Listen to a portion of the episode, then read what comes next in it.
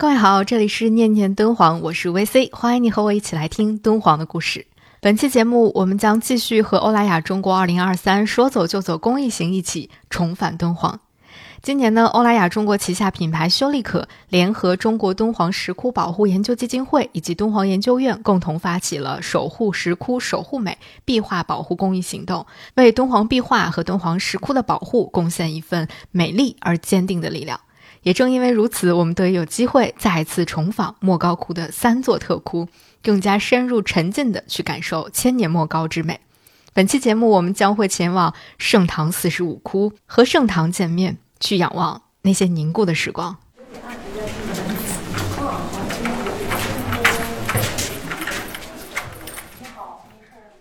走进四十五窟，穿过前室，在主室的西壁上，有一组绝妙的唐代彩塑。已经带着唐朝的万千气象向我们扑面而来了。四十五号这个洞窟塑像，你们一眼就看出来了。这个洞窟塑像和五十七窟完全不一样。身上穿着服饰，你看是不是有那个层次感？丝绸那种层层次感、垂直感。是不是还有装饰图案？然后洞窟里边，你想泥巴塑造塑像保留至今上千年呀，一千多年完好保留到现在。它又不像石雕，石头坚硬啊。塑像本来泥巴泥塑就很软，所以很脆弱。你能保留到现在相当不容易。然后身上你看那个袈裟，随他的身体自然慢慢的垂落，衣着特别富有层次感，那个垂直感。然后佛祖两侧通。虽然之前在不同的展厅里面，我都看到过四十五窟一比一的复制窟，但是不得不说，走进真窟还是让人倒吸一口凉气。四十五窟的这组彩塑真的不愧是唐代雕塑艺术的杰作。这幅塑像呢，原本应该是有九身的，在它的佛龛外面两侧应该是有立式像的，但是已经被毁了，现存的呢是七身。而这些塑像按照通常纵向对称的布局，中间的是主尊佛，以主尊佛为中心，按照身份等级依次塑造了两位著名的弟子迦叶和阿难，然后是两位菩萨，之后是两位天王。由于他们的身份不同，所以他们的人物的表情透露出的气质也有着非常鲜明的对比。有动有静，文武兼具，简直就是趣味盎然。虽然他们如此的不同，但是把他们放在一起又是如此的和谐，这实在是造像之妙呀！我们分别来看看这些造像吧。首先是主尊佛像，主尊佛像呢，右手上举。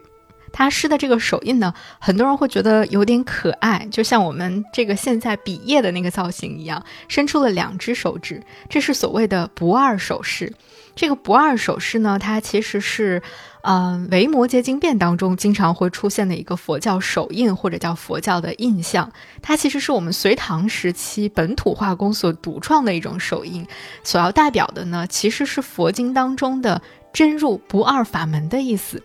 其实，在佛教刚刚东传的时候，《维摩诘经变》当中是没有这个手印的，直到隋唐的时候才开始出现了不太标准的不二手势。到了盛唐的时候，就已经完全成熟了。那主尊佛的左手呢，抚膝，正在端坐说法。整个这个主尊佛，你可以看到他的，嗯，面貌非常的宽和，也很丰满圆润，宽厚的胸膛展现着佛陀的那种大慈大悲的风范。那在佛像的左侧，也就是我们看的方向的右侧，是他的弟子迦叶。这尊迦叶像呢，胸部是半袒着的，然后俯首直立，他的整个面容都显得很清瘦，而且略带沧桑。他抿着自己的嘴唇，嘴角深陷，啊，浓眉呢微微的皱着，而且双眼向下，但是目光很有神，呈现出的是一种老成练达、沉意持重的感觉。而且呢，很多细节做的也很到位，比如在迦叶的嘴上，你能够看到非常鲜明的胡茬，这个不是后面补上的，是原本塑像的时候就画上去的。呃，除此之外，你还能看到他颈部的喉结，还有袒露出的胸部那个根根分明的胸骨，就人很瘦的时候，你才能够看到他的胸骨的形状嘛。啊，所有的这些细节都让迦叶这位饱经沧桑的弟子的形象。格外的动人，他就非常符合我们印象当中那种苦行僧的形象。那在佛像的右侧他的另外一位弟子阿难就很不一样了。阿难呢，上身后倾，他的腰胯呢微微向上提了一点，然后他的两只手相交放在自己的肚子上面，嗯，头部也微微的向右偏，整个呈现出一种用我们今天的话说就是松弛感。他的举止非常的闲适潇洒。那他的面部呢，是那种很英俊秀朗的感觉，同时呢，又有一点，啊，作为少年修行者的恭顺和腼腆，很像是我们在现实生活中能够看到的那种世俗的少年，啊，除此之外，他的衣服的颜色也比他的另外一位师兄迦叶的要更加的明亮华丽一点。总之，他的很多细节，处处都透露着年轻僧人的那种俊秀之感。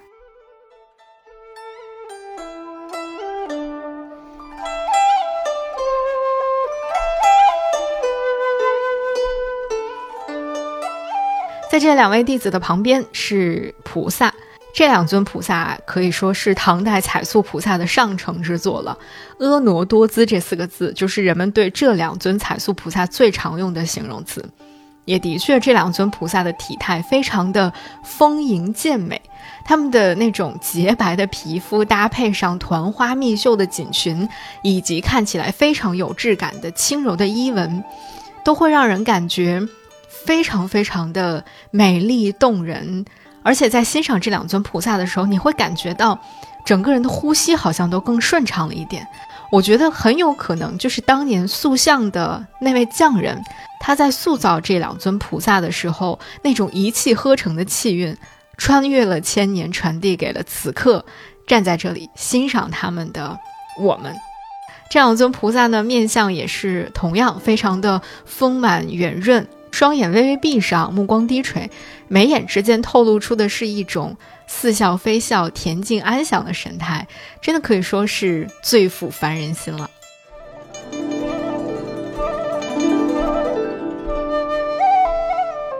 那与这个温婉的菩萨形成鲜明对比的，就是最外侧的两身天王像。这两身天王真的是身躯魁梧，气势不凡。是特别典型的唐代武士的那种样式，而且他们的表情非常的凝重，双眉紧锁，两眼怒视前方，叉腰握拳。他们的重心呢落在两脚之间，以这种半弓步的方式横跨在地神的身上，展现出的就是那种威武霸气。而且这两尊天王像最传神的部分，莫过于在他们的手指上了。你仔细去看他们的手指。因为过分的用力而显得节节分明，就是那种喷涌而出的力量感，可以说是融入在了天王像的每一个细节当中。如果你在正式参观莫高窟之前，在莫高窟的数字中心看过了那一部琼木电影《梦幻佛宫》的话，你一定会记得，在他们展现四十五窟的时候，影片采用了一种分体呈现的方式，就是他们先把这一组塑像按照主尊佛、二弟子、二菩萨、二天王的方式分组，单独的呈现在屏幕上面，然后再用运动的方式让这些塑像。慢慢的移动到佛龛当中去，我其实没有办法确定说，呃，创作这部影片的创作者选择用这种方式来展现，是不是基于四十五窟它的这种空间叙事的特点来设计的？但是我作为观众呢，我私心认为创作者应该和我是想法一样的，或者说他所选用的这种展现方式恰好应和了四十五窟它作为一个整体。的这种叙事的概念，就是这组彩塑当中的这些人物，他们的表情变化，嗯，他们的那种内心状态呈现出的神情和整个窟的内容形式，其实是彼此呼应、相得益彰的，整个都统一在了一个非常完整的主题当中，可以说是他们的雕塑从属于建筑空间，同时又可以单独拿出来欣赏。与此同时呢，就是在四十五窟又可以充分的体现莫高窟塑绘结合的这种理念，就是它的塑像和后面的壁画也是彼此补充的。塑像展现的是一个佛说法的场景，而它的佛龛里面的壁画所绘画的也正是净土说法的内容和一个完整的场景。所以说，后面的壁画弥补了由于这个佛龛的呃面积有限而造成的深度不足。而这几尊塑像呢，又像是说法图中的那些神明们，走出了佛国，走向了世俗人间，可以说是一种虚实结合、气运互通的感觉，共同构成了一个完美的佛国叙事空间。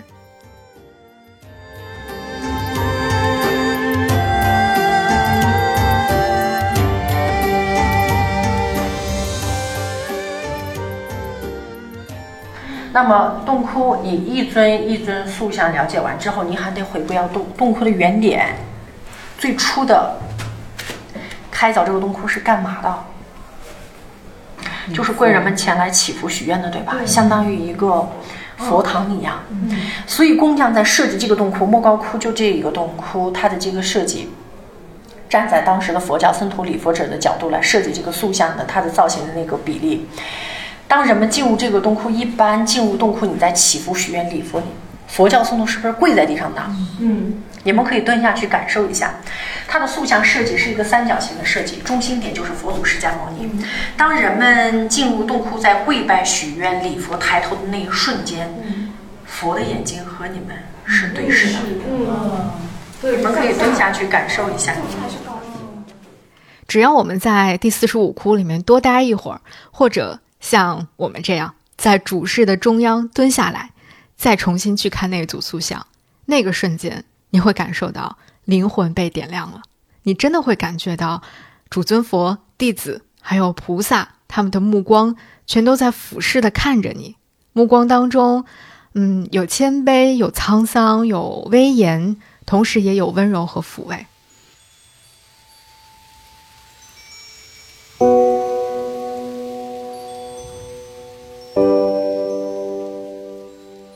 这就是当年那些无名匠人们的创造，也是来自盛唐的凝望。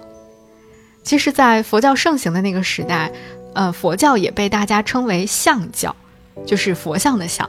佛像不仅是人们崇拜的一个对象，同时也被大家看作是一个很好的禅修的老师。他们蕴含着法相的超然智慧。在当年，当虔诚的信徒们进入到洞窟当中，面对着佛像跪拜。和这些塑像的眼神交汇的那一刻，他们既能够感受到天王力士那种压倒一切的气势，又能够看到菩萨的慈祥安静。就是在这种震慑力和抚慰和信赖之间，就是心灵净化的开始。其实，在四十五窟里面跟这些佛像对望的时候，我也特别的好奇，在几百年里，有无数的人在这里跪拜过。有无数的人在这里跟这些佛像对望过，他们究竟从这里获得了什么？获得了什么样的启发？或者说得到了怎样的开花呢？这些我们当然无从得知了。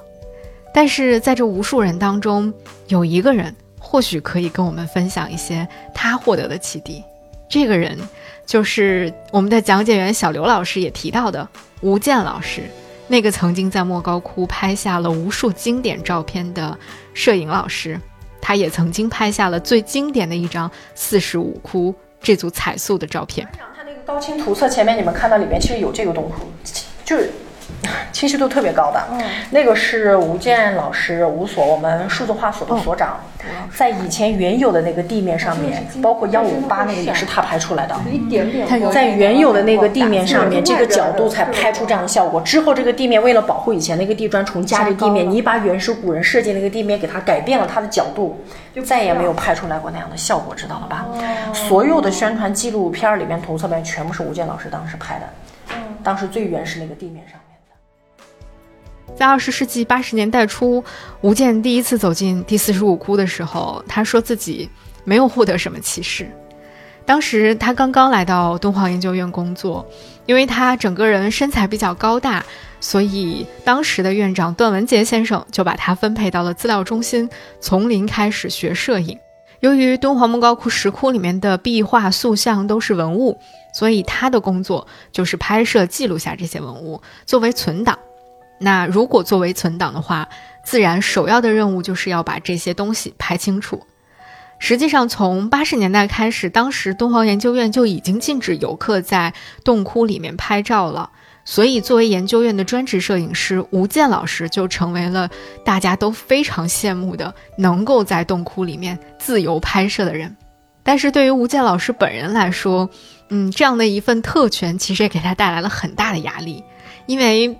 我们现在站在莫高窟的石窟里面，就能够感受到，除了一些大型的洞窟之外，莫高窟大部分的洞窟窟内的空间都很小，而且光线很暗。别说现在不让大家拍照，就算让你拍照，你也很难把里面的这些非常美丽的壁画拍得清楚、拍得漂亮。所以，当一个摄影师走进这样的拍摄环境的时候，他也很挠头。再加上需要考虑对文物的保护，所以在洞窟里面能够架设相机的地方本来就不多。在这种拍摄角度极为有限的情况下，换谁来拍，构图可能都是那几种。如果你只是到这儿来拍一次两次，那还可以。但是如果像吴健老师这样一拍就是四十年，那总是从同一个角度拍同一张照片，对于创作者而言实在是太痛苦了。后来吴健老师先放下了他手里的相机，他开始慢慢的真的静下来去观察这些壁画和这些彩塑。后来他就慢慢发现，到盛唐时期为止，佛教造像艺术传入中国已经有将近六七百年的时间。但是敦煌石窟的造像跟大同的云冈石窟、洛阳的龙门石窟的石雕都很不一样。在敦煌莫高窟的佛造像是以木头为骨架，用粘土来塑制的。从北凉到隋代，敦煌的这些彩塑呢，大多是和墙壁连在一起的，所以它的最佳观看角度就只有一个，就是从正面来看它。但是自从进入到唐朝之后，敦煌的彩塑就逐渐发展为了元素，也就是从石窟当中的不同角度，你都可以看到塑像。而盛唐时期彩塑的观看角度就变得非常非常重要了，高一点、低一点、偏左一点、偏右一点，你看到的都会不一样。在一次采访当中，吴健老师回忆了他在一九九六年的时候，不知道第几次前往四十五窟拍摄的时候一段经历。那一次。他透过相机的取景器，终于等到了一个与佛像的眼神交融的时刻。他当时说：“那就好像我仰视着佛国世界的神，他们微微俯视着下界，他在注视着我，我也在回敬着他。”就是在那个时候，在拍摄了将近十五年的佛像之后，吴健老师的摄影作品终于开始找到了自己的风格。他说：“我们不应该把雕塑当成一个冰冷的文物去对待，而是要把它当成一个活生生的人。第四十五窟表现的人类情感远远大于其宗教内容，更是一种心与心的交融。也是从那个时刻开始，吴健换了一种拍摄方式，他开始用人像摄影的手法去拍摄第四十五窟的彩塑。”刚才我们说的这窟里面的七身塑像，吴健本人最喜欢的是西龛北侧的那身菩萨像。为了拍摄这尊菩萨像，吴健老师反复的去摸索辅助光源的使用，最终他用了两处柔和的辅助光源，拍下了菩萨的温柔。他说，至今自己最满意的作品，依然是在一九九六年那次拍摄的第四十五窟的菩萨塑像。那尊照片今天就挂在敦煌研究院文物数字化研究中心一进门的大厅里面。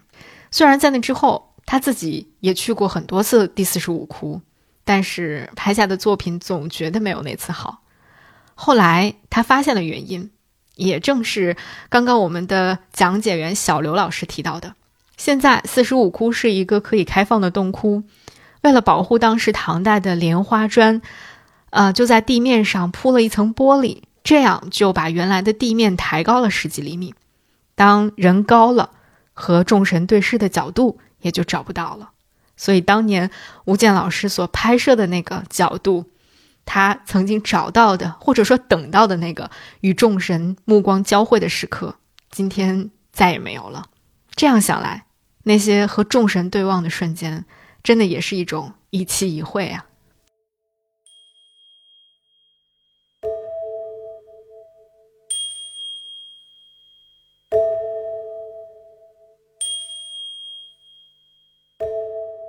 那在第四十五窟的精彩，除了彩塑之外，在南壁和北壁上的壁画其实也很精彩。在南壁上所绘制的是一幅观音经变，它取材于《法华经》的观音普门品。在整个这个画面当中呢，它被分成了三个部分，正中间的呢是一身观音菩萨像，但是最有趣的是观音菩萨像的两侧，在它两侧的上部是观音的三十三身，也就是观音菩萨变成三十三种不同的人物，为不同的信众去演说佛经的一种表现。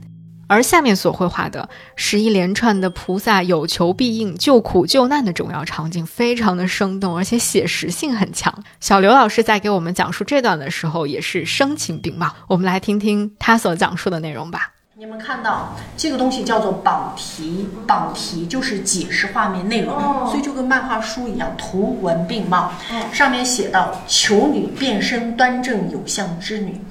送子观音嘛，求男得男，求女得女的送子观音，这就根据正是唐朝时期女性的服饰容貌所画出来的。嗯，你包括后面这个小孩，你看就画的很可爱。然后在送子观音旁边的湖上玉道图，莫高窟只有这一个洞窟的湖上玉道图是按真实现实画出来的。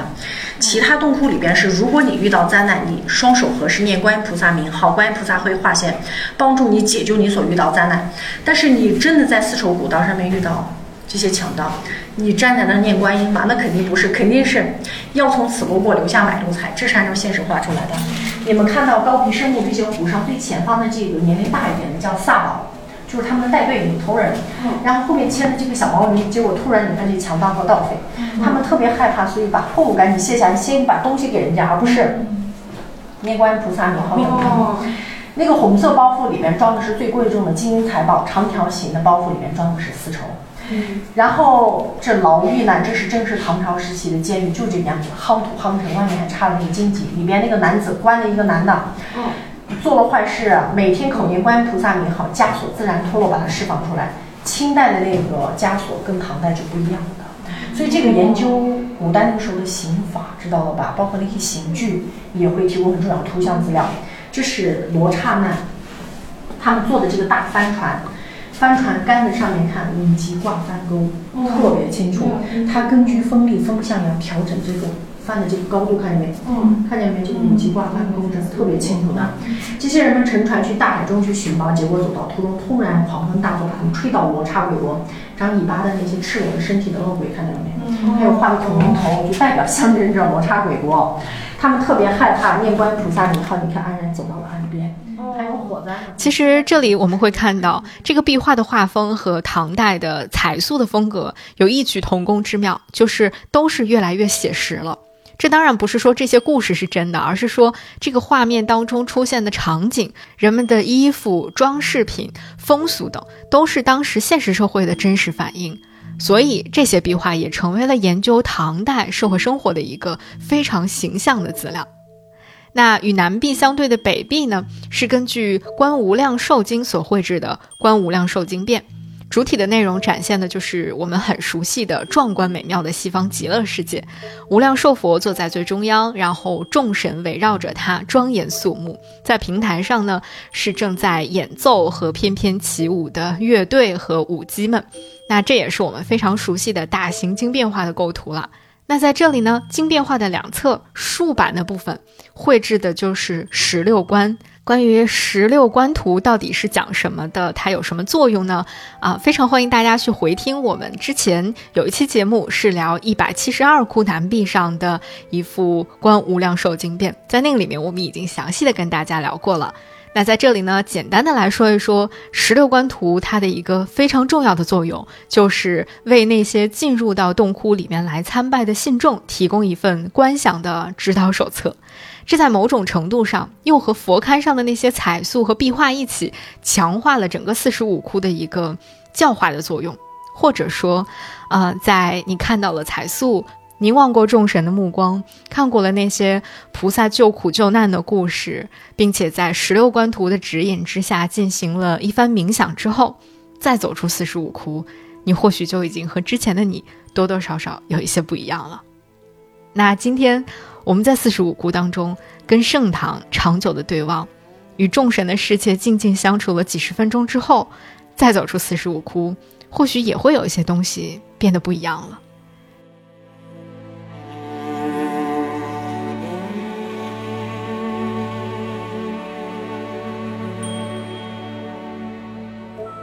就像吴健老师所说的，四十五窟里面所展现的人类情感，要远远大于其宗教内容。它是一种心与心的交融。也许走出四十五窟，我们对敦煌、对千年莫高就会更加念念不忘了。到这里，我们的这次和欧莱雅中国2023说走就走公益行一起重返敦煌、重访莫高窟的旅程就暂告一段落了。最后，感谢欧莱雅中国和旗下的品牌修丽可对本期节目的大力支持，更感谢他们为守护敦煌、守护美所做出的不懈的努力。今天的节目就是这样，感谢你的收听，我们下一个敦煌故事再见。